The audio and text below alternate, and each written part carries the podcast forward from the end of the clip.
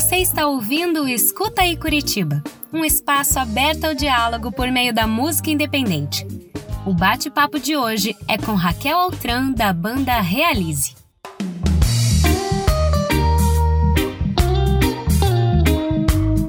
Muito bem, galera, estamos de volta. Aqui quem fala é Beto Pacheco e você está no quarto Escuta aí Curitiba e hoje com uma convidada para lá de especial.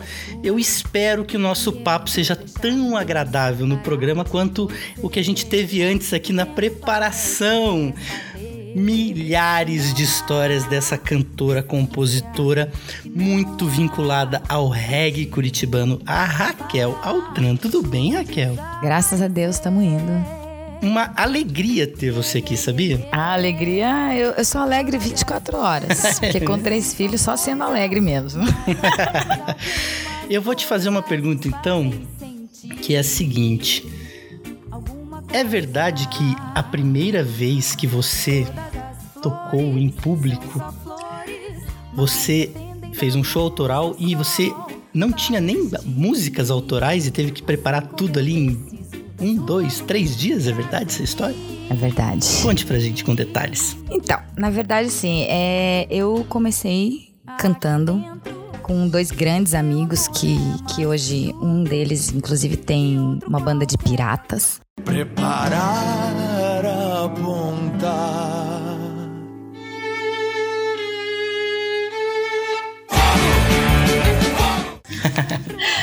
Que é o Ivan Ralfon, que é do Confraria da Costa, e o Marcelo Coelho, tá? Que é um grande amigo também. São amigos de adolescência. E é, o nosso primeiro show foi num bar e o cara pediu músicas autorais, a gente escreveu mais ou menos do, de 12 a 14 músicas autorais na casa de um amigo, que era o Ivan. A gente escreveu todas as músicas autorais e fomos no bar tocar, só que a gente nunca buscou cachê. Ah, até hoje? até hoje a gente lembra dessa história. E hoje ele tem a banda dele e eu fui pro reggae e o Marcelo foi pra, um, pra uma outra vertente que é mais. Hoje ele tá no folk, mas ele foi pro surf music também só coisas, mas às vezes algumas coisas nos fazem sentir alguma coisa. Todas as flores são só flores, mas dependem da luz do sol para existir. Assim como eu preciso da tua luz para seguir.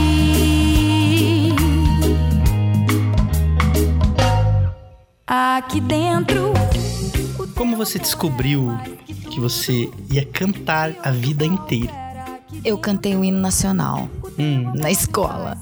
então, assim, é, eu descobri mesmo. Eu já gostava de música. Meu pai, quando eu era pequena, sempre me levou para estúdio. Ele tem um disco ah, é? Ele tem um disco, ele gravou um disco, acredite se quiser. Mesmo com a língua presa. Ah, sim. Mas ele gravou. O Raça Negra vendeu mais de um milhão de cópias. Você vê? É, ele não vendeu, não, não chegou, não sei nem se foi 100, viu, gente? Mas enfim. Ele me colocou na música e ele sempre fazia muita. É, me mostrou muitas coisas, assim, Michael Jackson, Madonna. Na minha época também fui da Xuxa, né? Ah, Xuxa, Paquita. Não, mas assim, o que. Minha, a banda que eu mais gostei mesmo, mesmo, mesmo, foi Barão Vermelho, né? E Cazuza, que na época eu não parava de ouvir. Eu tinha uns 12, 13 anos e adorava. E eu gostava muito de compor e escrever sozinha. E escrever minhas piras, minhas, uhum. minhas loucuras. E musicar. Depois você descobriu que queria cantar, fez esse show mas o reggae te pegou em determinado momento. Foi. Como que isso aconteceu? Depois de cantar com os meninos, né, isso na adolescência, eu cantei muito MPB em barzinho, né, com, com um ex-namorado na época. E depois eu descobri uma, uma, uma vertente minha que era o lance do reggae mesmo, né? Que eu conheci uma banda de punk rock que uhum. tava você veja bem onde vai a coisa. Do punk rock, é, eles estavam montando uma banda de reggae e me chamaram para participar da banda como backing vocal. Só que não era o que eu queria, né? Eu gosto de backing vocal, acho legal, mas não é o é, meu lance é fazer. Eu gosto de ser vocalista, Sim. né? antes de ser backing. E eu queria escrever e cantar minhas coisas e nessa banda eu tive essa oportunidade. Eles me deixaram não só ser backing, mas ser vocal também. Qual era essa banda? Chamava Alta Maré. Foi minha primeira banda de reggae. Quanto tempo mais ou menos durou? Durou há uns sete anos, mais ou menos. Que época era isso? Que, que anos é? De 2001 até uns 2005, acredito. Era uma época que Curitiba tinha um reggae, uma cena, vamos chamar assim, muito forte, né? Fortíssima, fortíssima. Tinham bandas aqui, não só aqui, mas no Brasil inteiro. Tinha Jambi, Namastê, aqui em Curitiba, Afrojá. Olha, eu vou falando aqui bandas, bandas Nação Herê, é, que hoje não existem mais, Sim. né? E era demais, assim, demais. E no, no cenário nacional, No Nacional tinha, que, que a gente, né, Nath Roots sempre teve, é, Tribo de Já, é, ainda tem, né, Tribo de Já. Vamos ver o que é mais de cenário nacional. Planta e Raiz, estava bombando mesmo. Leve e suave a gente fica depois que começa a dançar. Espalha a semente da música, sente energia no ar. Que a planta só cresce se tiver a gente pra cuidar. Que que te atraiu no reggae? É a sonoridade. É a batida. O reggae, eu acho que ele, entre os gêneros musicais, ele é um dos que mais tem uma relação, digamos, eu vou tentar achar uma palavra aqui, mas uma questão espiritual, de mensagem, acho que mensagem é a palavra. Que tem esse cuidado com a mensagem, mas pra você foi mais a batida do que, do que essa questão da mensagem ou não? Sim, não. Vamos lá. Sim, não. Sim, não. Opa, todo mundo entendeu. Vamos lá. Sim, no sentido de que a mensagem pra mim é muito importante. Eu mando realmente a minha mensagem. O que eu quero passar de bom pras pessoas e quero que elas escutem e prestem atenção quando eu tô no palco. Sim. Certo? Então aquilo que eu escrevo realmente tá direcionado àquele público do reggae. A batida eu acho muito importante e eu gosto muito do baixo e batera Ah, claro. que o baixo e batera é a alma, né? Eu falo que é a alma e o coração. Sim. Sem um, sem isso não existe o reggae na minha cabeça, entendeu? Eu adoro banda, mas o, o baixo e a bateria são tudo no reggae na minha cabeça. Quanto vai, quanto vai da madeira? Quanto vai da madeira? Querem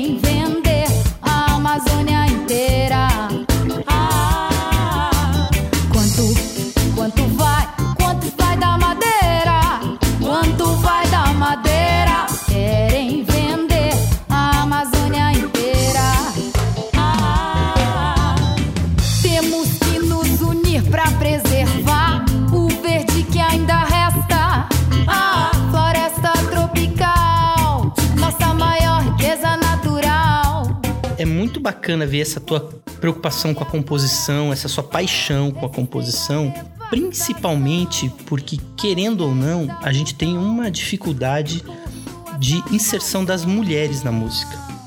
Eu acho um exemplo, assim, porque a gente batendo um papo aqui, a gente vai vendo a tua obra, você tem muitas composições já, não apenas com as suas bandas, mas com outras bandas, pessoas que te gravam. E você falou que teve um projeto, que você. A questão das mulheres, do reggae. Qual é a importância desse, desse tema na sua música? Tem essa importância ou você lida de uma maneira natural? Eu na qualidade de mulher, né? E cantando reggae, a hoje em dia, não só hoje em dia, mas desde sempre, a mulher na música, né? No MPB é muito mais forte do que no reggae. Então, assim, no reggae, eu acredito que aqui tinham as meninas que. A Namastê, né? A Ana Maria Ribeiro e a Vilma Ribeiro, que na verdade foram meio que precursoras, né? Sim. é, do, do lance da- do, do vocal feminino dentro do reggae. Né? Pelo menos em Curitiba. Se não sei nem no Brasil. Né? Não sei do Brasil, mas Curitiba sim. E eu sempre gostei de compor reggae. E eu acho assim, o papel. Nós mulheres, a gente. Eu quero levar a mensagem, eu não sou feminista. Mas o lance do Mulheres do Reggae foi um projeto que surgiu é, que a gente pegou todas as meninas que eram vocais e até backing vocais e fizemos um projeto onde todas nós cantaríamos músicas que não fossem reggae em reggae. E assim, lógico, foi um belo projeto, né? Aliás, às, às vezes a gente volta e faz uns remembers. Eu acabei de gravar uma música nesse lance agora de, desse ano de 2018, chamada Mulher de Verdade onde eu quis. Não, ela não é uma música feminista, mas dá a entender que é. Entendeu? Porque eu falo que quem corre por mim sou eu. E a mulher, ela é muito batalhadora, né? Eu acho que nesse sentido ela é mais batalhadora do que o homem. Entendeu? A mulher corre atrás. A mulher tá ali, a mulher enfrenta, né? É, eu não sou feminista, mas eu queria ter uma música que falasse sobre mulheres. Mulher de verdade na nossa sociedade sempre teve que ser. Exemplo de dona de casa, mãe zelosa, bela e recatada. Pra não se. Mulher de verdade não cabe numa frase, não dá pra descrever. Independentemente da sua cor, status, classe social, você põe moral.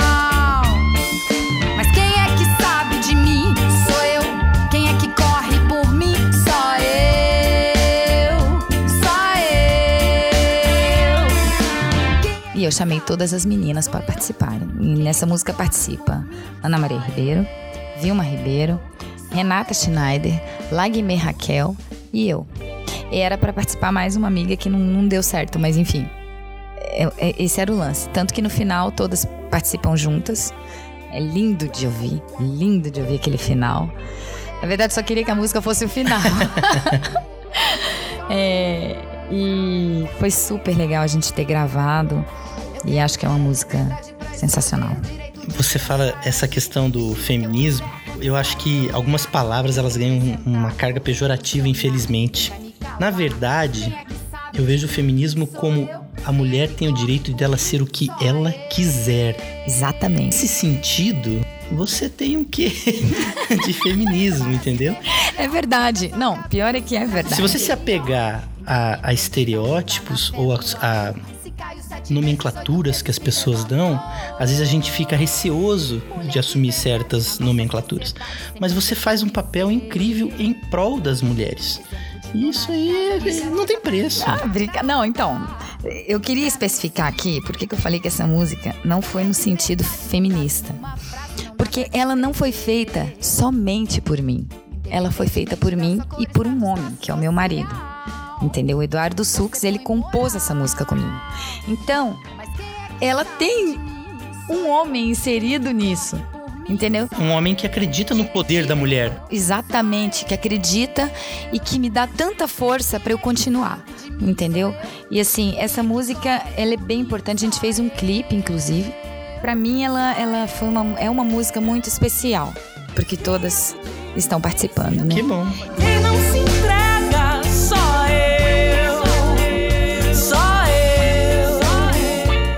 Tema, já que a gente falou disso, recentemente você está indo para um lado, digamos, de crítica de algumas questões, mas você tem muito forte, pelo que eu percebi, uma coisa da, da, do crescimento, da mudança, do buscar um mundo melhor, um, buscar um mundo melhor dentro de você. É seu, é natural. Também tem a questão a ver com a questão da mensagem do reggae por que, que você vai tanto para esse caminho dessa, de, dessa mensagem positiva? Pelo menos foi o que eu senti na sua música. Corrija-me se eu estiver errado. Não, você tá certo, é isso mesmo.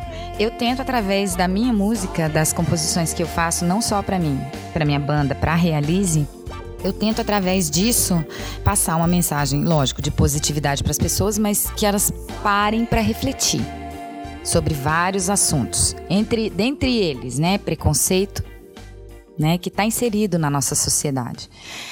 E todos nós temos. Né? Então não adianta a gente falar eu não sou preconceituoso, porque no fundo todo mundo é. A, a grande realidade é você só para de ser preconceituoso ou aceita ou é, passa a entender né, a coisa toda quando essa quando tudo isso bate na sua porta de verdade, né? E foi o que aconteceu comigo né, em relação ao meu pai, ele teve uma mudança aí, né? E ele hoje é, leva um nome de mulher. Ele se chama Letícia Lenz. Né? É um grande poeta, é um grande cara e ele que me colocou na música. Inicialmente eu descobri que eu tinha preconceito, né? Ele ele é crossdresser. Como que eu vou te explicar? É, é, ele se veste de mulher. E através disso. Pro ouvinte identificar com talvez com uma personalidade mais conhecida, é mais ou menos a situação do Laerte. Exatamente, o cartunista. Exatamente. É o gostar de se vestir de mulher, né? E assim, lógico, inicialmente é, eu tive um baque e descobri o preconceito em mim mesmo cantando reggae e passando toda a mensagem que eu sempre passei para as pessoas, mas eu, eu descobri que não era tão verdadeiro quanto é hoje. Entendeu? Essa, essa é a grande realidade. Então hoje eu estou tentando levar para as pessoas um outro tipo de visão e pensamento em relação muito ao preconceito. Vou te falar. Muito ao preconceito, né? Até porque eu vivi e hoje eu já consigo lidar muito melhor com a situação, né? E perdi todo o preconceito. É, é incrível, mas você perde isso. Uhum. É, é louco. E agradeço muito ao meu pai até por isso. É incrível. Hoje eu agradeço, né? Mas foi importante para o meu crescimento e eu acredito que todas as mensagens que eu passo hoje são muito mais verdadeiras do que as que eu passava alguns anos atrás. Que bacana. Tá na hora de mudar suas ideias e prestar mais atenção. Não existirá problema para quem pratica o bem e tem amor no coração. Tá na hora de mudar suas ideias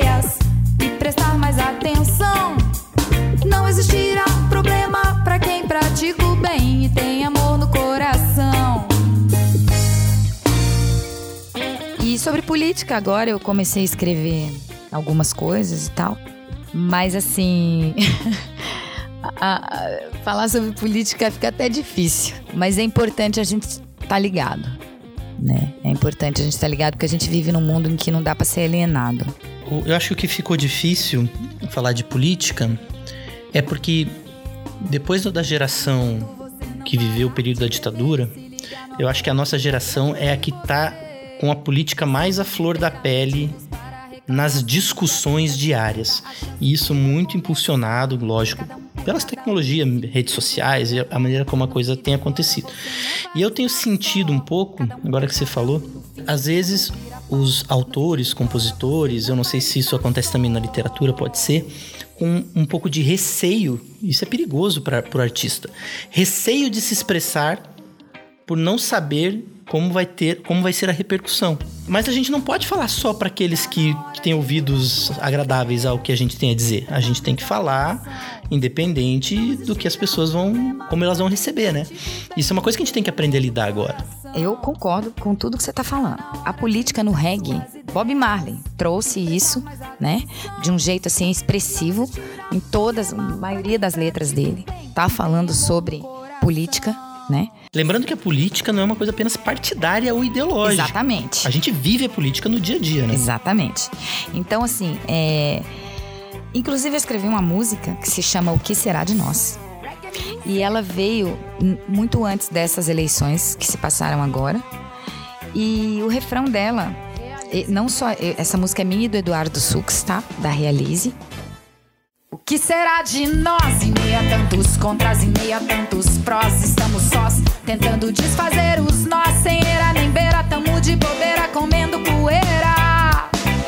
Inocentes na cadeia, cheios, verdadeiros culpados, safados, condenados, desfilando de tornozeleira.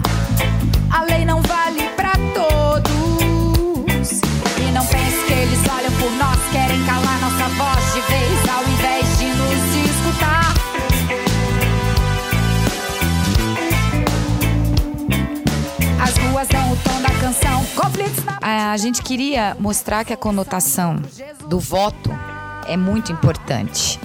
Então, o refrão dela fala: Todos são suspeitos de ministros a prefeitos. Nossa arma é votar. Tá na hora de atirar. E o que aconteceu? A gente gravou essa música antes dessas eleições. Só que a conotação atirar Ganhou outro peso. ganhou uma, uma pessoa. É, né? uma persona. um- exatamente, uma persona, né? A qual, é, assim, ficou complicado a gente cantar essa música sem as pessoas é, colocarem que a gente estava de um lado é, do Brasil Que que coisa ficou louca. dividido. Uhum. Então, assim, foi muito difícil. Muito difícil. Hoje em dia, a gente voltou a cantar ela agora. Mas tinha gente fazendo, Fazendo, fazendo dedinhos. gestos Sim. num momento tão importante que o que a gente queria dizer, atirar era o voto. Né? Atirar é, é colocar nossa cara tá ali, presente e tal. Não era o atirar com armas de fogo, né? E deu essa conotação. Olha só. Foi muito louco. Você vê, por um lado é complicado, mas por outro lado é tão bonito como a arte é viva, né? Cara, como a linguagem é viva. Você não tem controle dela depois que ela sai da sua, do seu papel. Não.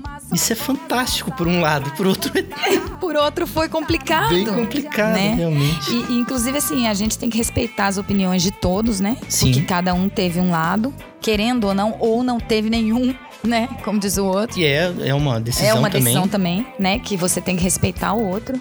Ainda vivemos a democracia.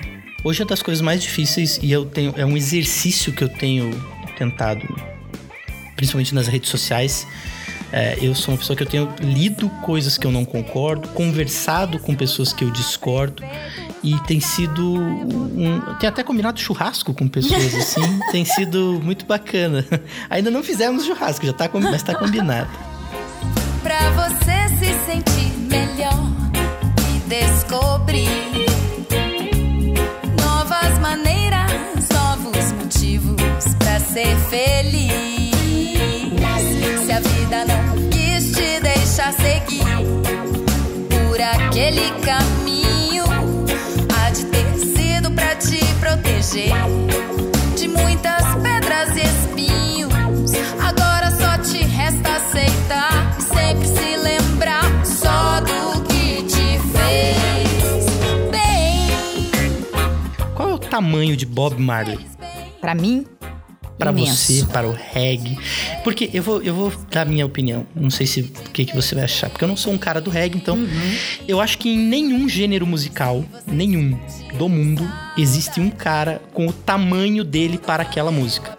Eu acho que não tem. No rock não. Existem grandes caras do rock, mas eles se equivalem.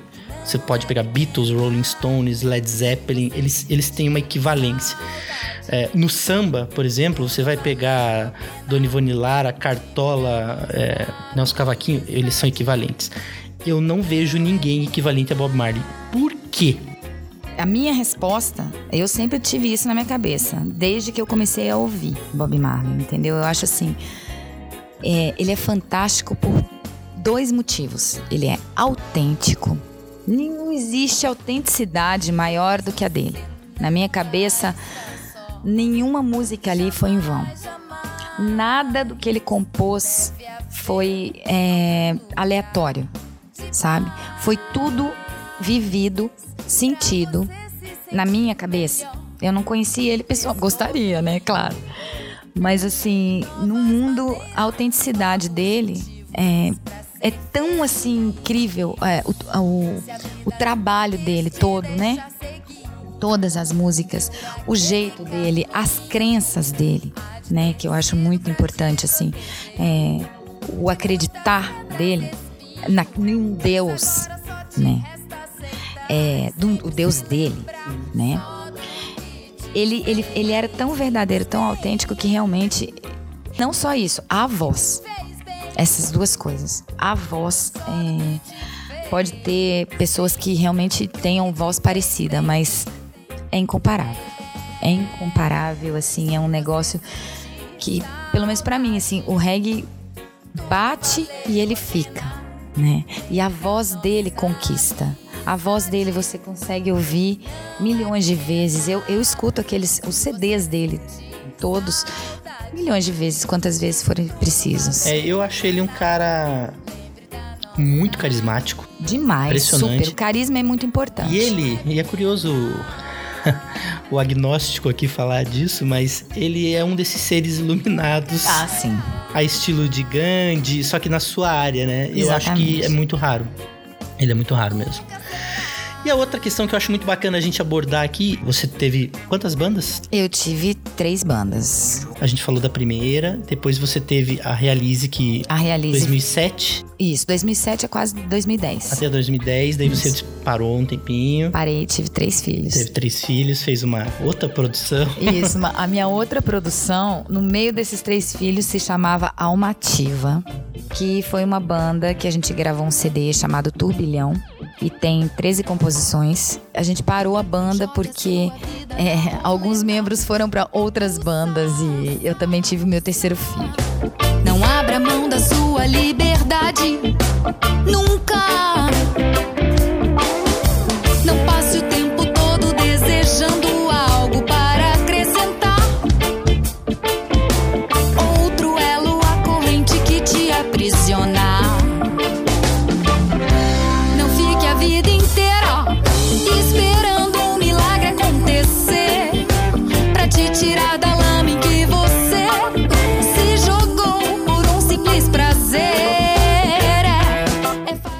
Eu voltei com a Realize agora em 2017 e tô fazendo vários trabalhos, não só músicas novas, né? Tô começando a, a me envolver com a internet, que é uma coisa que eu não me envolvia. Entender esse Entender mundo este louco. mundo, porque hoje é Instagram, Facebook. Isso é o que as pessoas. Se não tiver vídeo hoje também, é muito importante. O lance do vídeo tá sendo assim algo que eu acho que é, é uma coisa que as pessoas passaram a querer. É, eu acho que a gente tem que entender que é isso, mas ao mesmo tempo a gente tem que entender que o que importa na música É música. é a música. Eu concordo. Totalmente. E eu, então, eu não entendia muito sobre isso e tô começando a, estar, a, a tentar colocar as músicas da banda numa plataforma, né? Que é Spotify, Deezer, essas coisas. Não só no YouTube e não só no Face, não só no Instagram, mas. Tô querendo que as músicas da banda sejam mais conhecidas. Lógico, todo mundo quer que sua banda seja Claro. conhecida, né? E fazendo alguns shows e. É isso aí. E é bacana que você também tem várias composições tuas com outras bandas, né? Com várias bandas, assim. É, eu sou compositora antes de ter a Realize, eu sou compositora da Realize, né? Mas eu tenho músicas com outras bandas do estilo reggae e também que não são do estilo reggae, né? Então, assim, eu posso citar é, Shima Roots, é, posso citar, citar a, primeira, a daqui de Curitiba, Namastê, né? Que tem algumas músicas gravadas. É, posso citar Filosofia Reggae de São Paulo, que são três meninas. E engraçado, mulheres. Só que não só mulheres. Agora eu vou para os homens, vamos lá. Zé Orlando, né? Que saiu do Tribo de Já. É, tenho também com o pessoal de uma banda de reggae de São Paulo que se chama To Fly. É uma banda até mais antiga, da minha época ali, da época de 2007 a 2010 também, agora voltou. Eu vou, inclusive, pra gente fechar, foi um papo delicioso. Foi uma. Olha, a gente podia fazer aqui uma série, tipo Netflix, de programas com a Raquel. Mas a- vou fechar aqui uma das suas músicas gravadas pelo Shima Roots, chamada Pode Ir Agora. Agradeça e sorria. Pode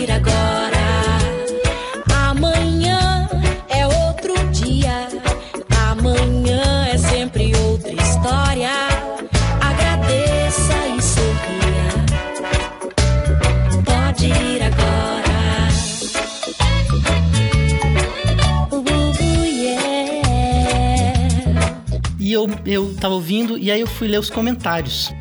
E nos comentários tinha uma frase assim, ó: "Essa música chegou pra mim no momento mais difícil que já passei e levou muitos pesos que eu carregava na época. Essa música virou terapêutica pra mim.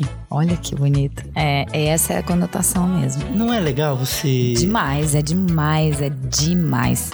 Porque por mais que seja uma outra pessoa que esteja cantando a minha, na minha composição, ela coloca a cara dela e o sentimento dela. E o arranjo daquela banda nem sempre vai me agradar. Mas tem que agradar as outras pessoas. E o importante é a mensagem que eu quis passar naquele momento, que foi tão bonito a Tati Portela, que hoje está fazendo uma carreira solo também, é, ter expressado isso na voz dela, naquele momento com aquela banda. E, e aquela pessoa ter sentido aquilo. É, para mim é não tem preço. Né? Como diz o outro, não tem preço.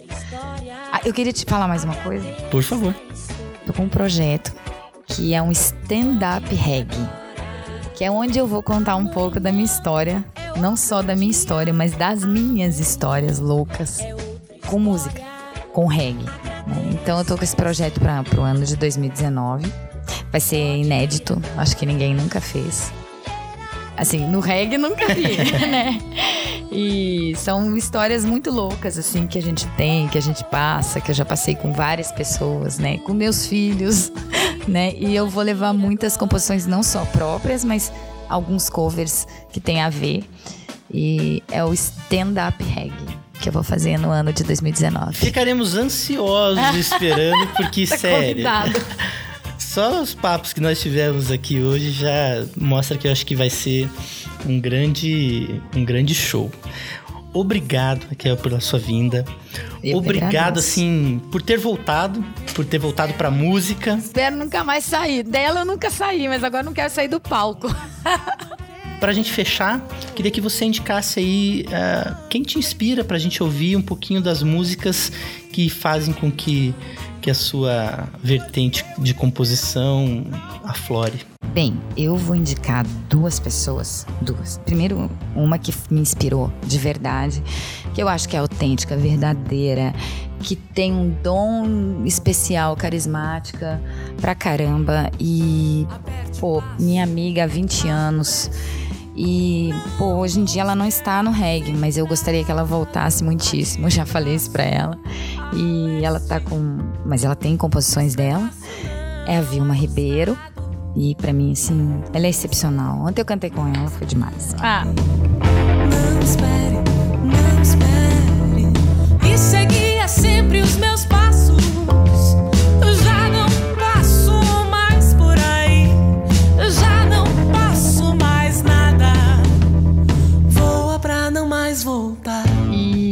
segunda é uma menina de São Paulo chamada Marina Peralta, que eu acho que é autêntica, verdadeira e tem composições excepcionais, como a que eu te disse, que lugar de mulher é onde ela quiser. O sol raiou e toda essa guerra entre o povo não parou. Seu nome é Betânia, sua mãe é Dona Flor. E referencial de pai só tem o seu avô. Só que o seu corre é todo dia. Só luta é mais que grito. Não dá asa pro fuxico, nem procura homem rico. Um dia não votava, também não estudava. De casa ela saiu, pra rua foi armada. Armada de ousadia, o medo escondia. Homem privilegiado, mas sistema oprimia. Um salve vai pras mina que na luta botam fé. Lugar de mulher é onde ela quiser. Lugar de Até o próximo Escuta aí Curitiba. Valeu, Raquel. Valeu, Beto! Show de bola. Tchau, pessoal. Mas quem é que sabe de mim? Sou eu. Quem é que corre por mim? Só eu. Só eu. Você acabou de ouvir o Escuta aí Curitiba, uma produção de Beto Pacheco. Até o próximo podcast. Eu.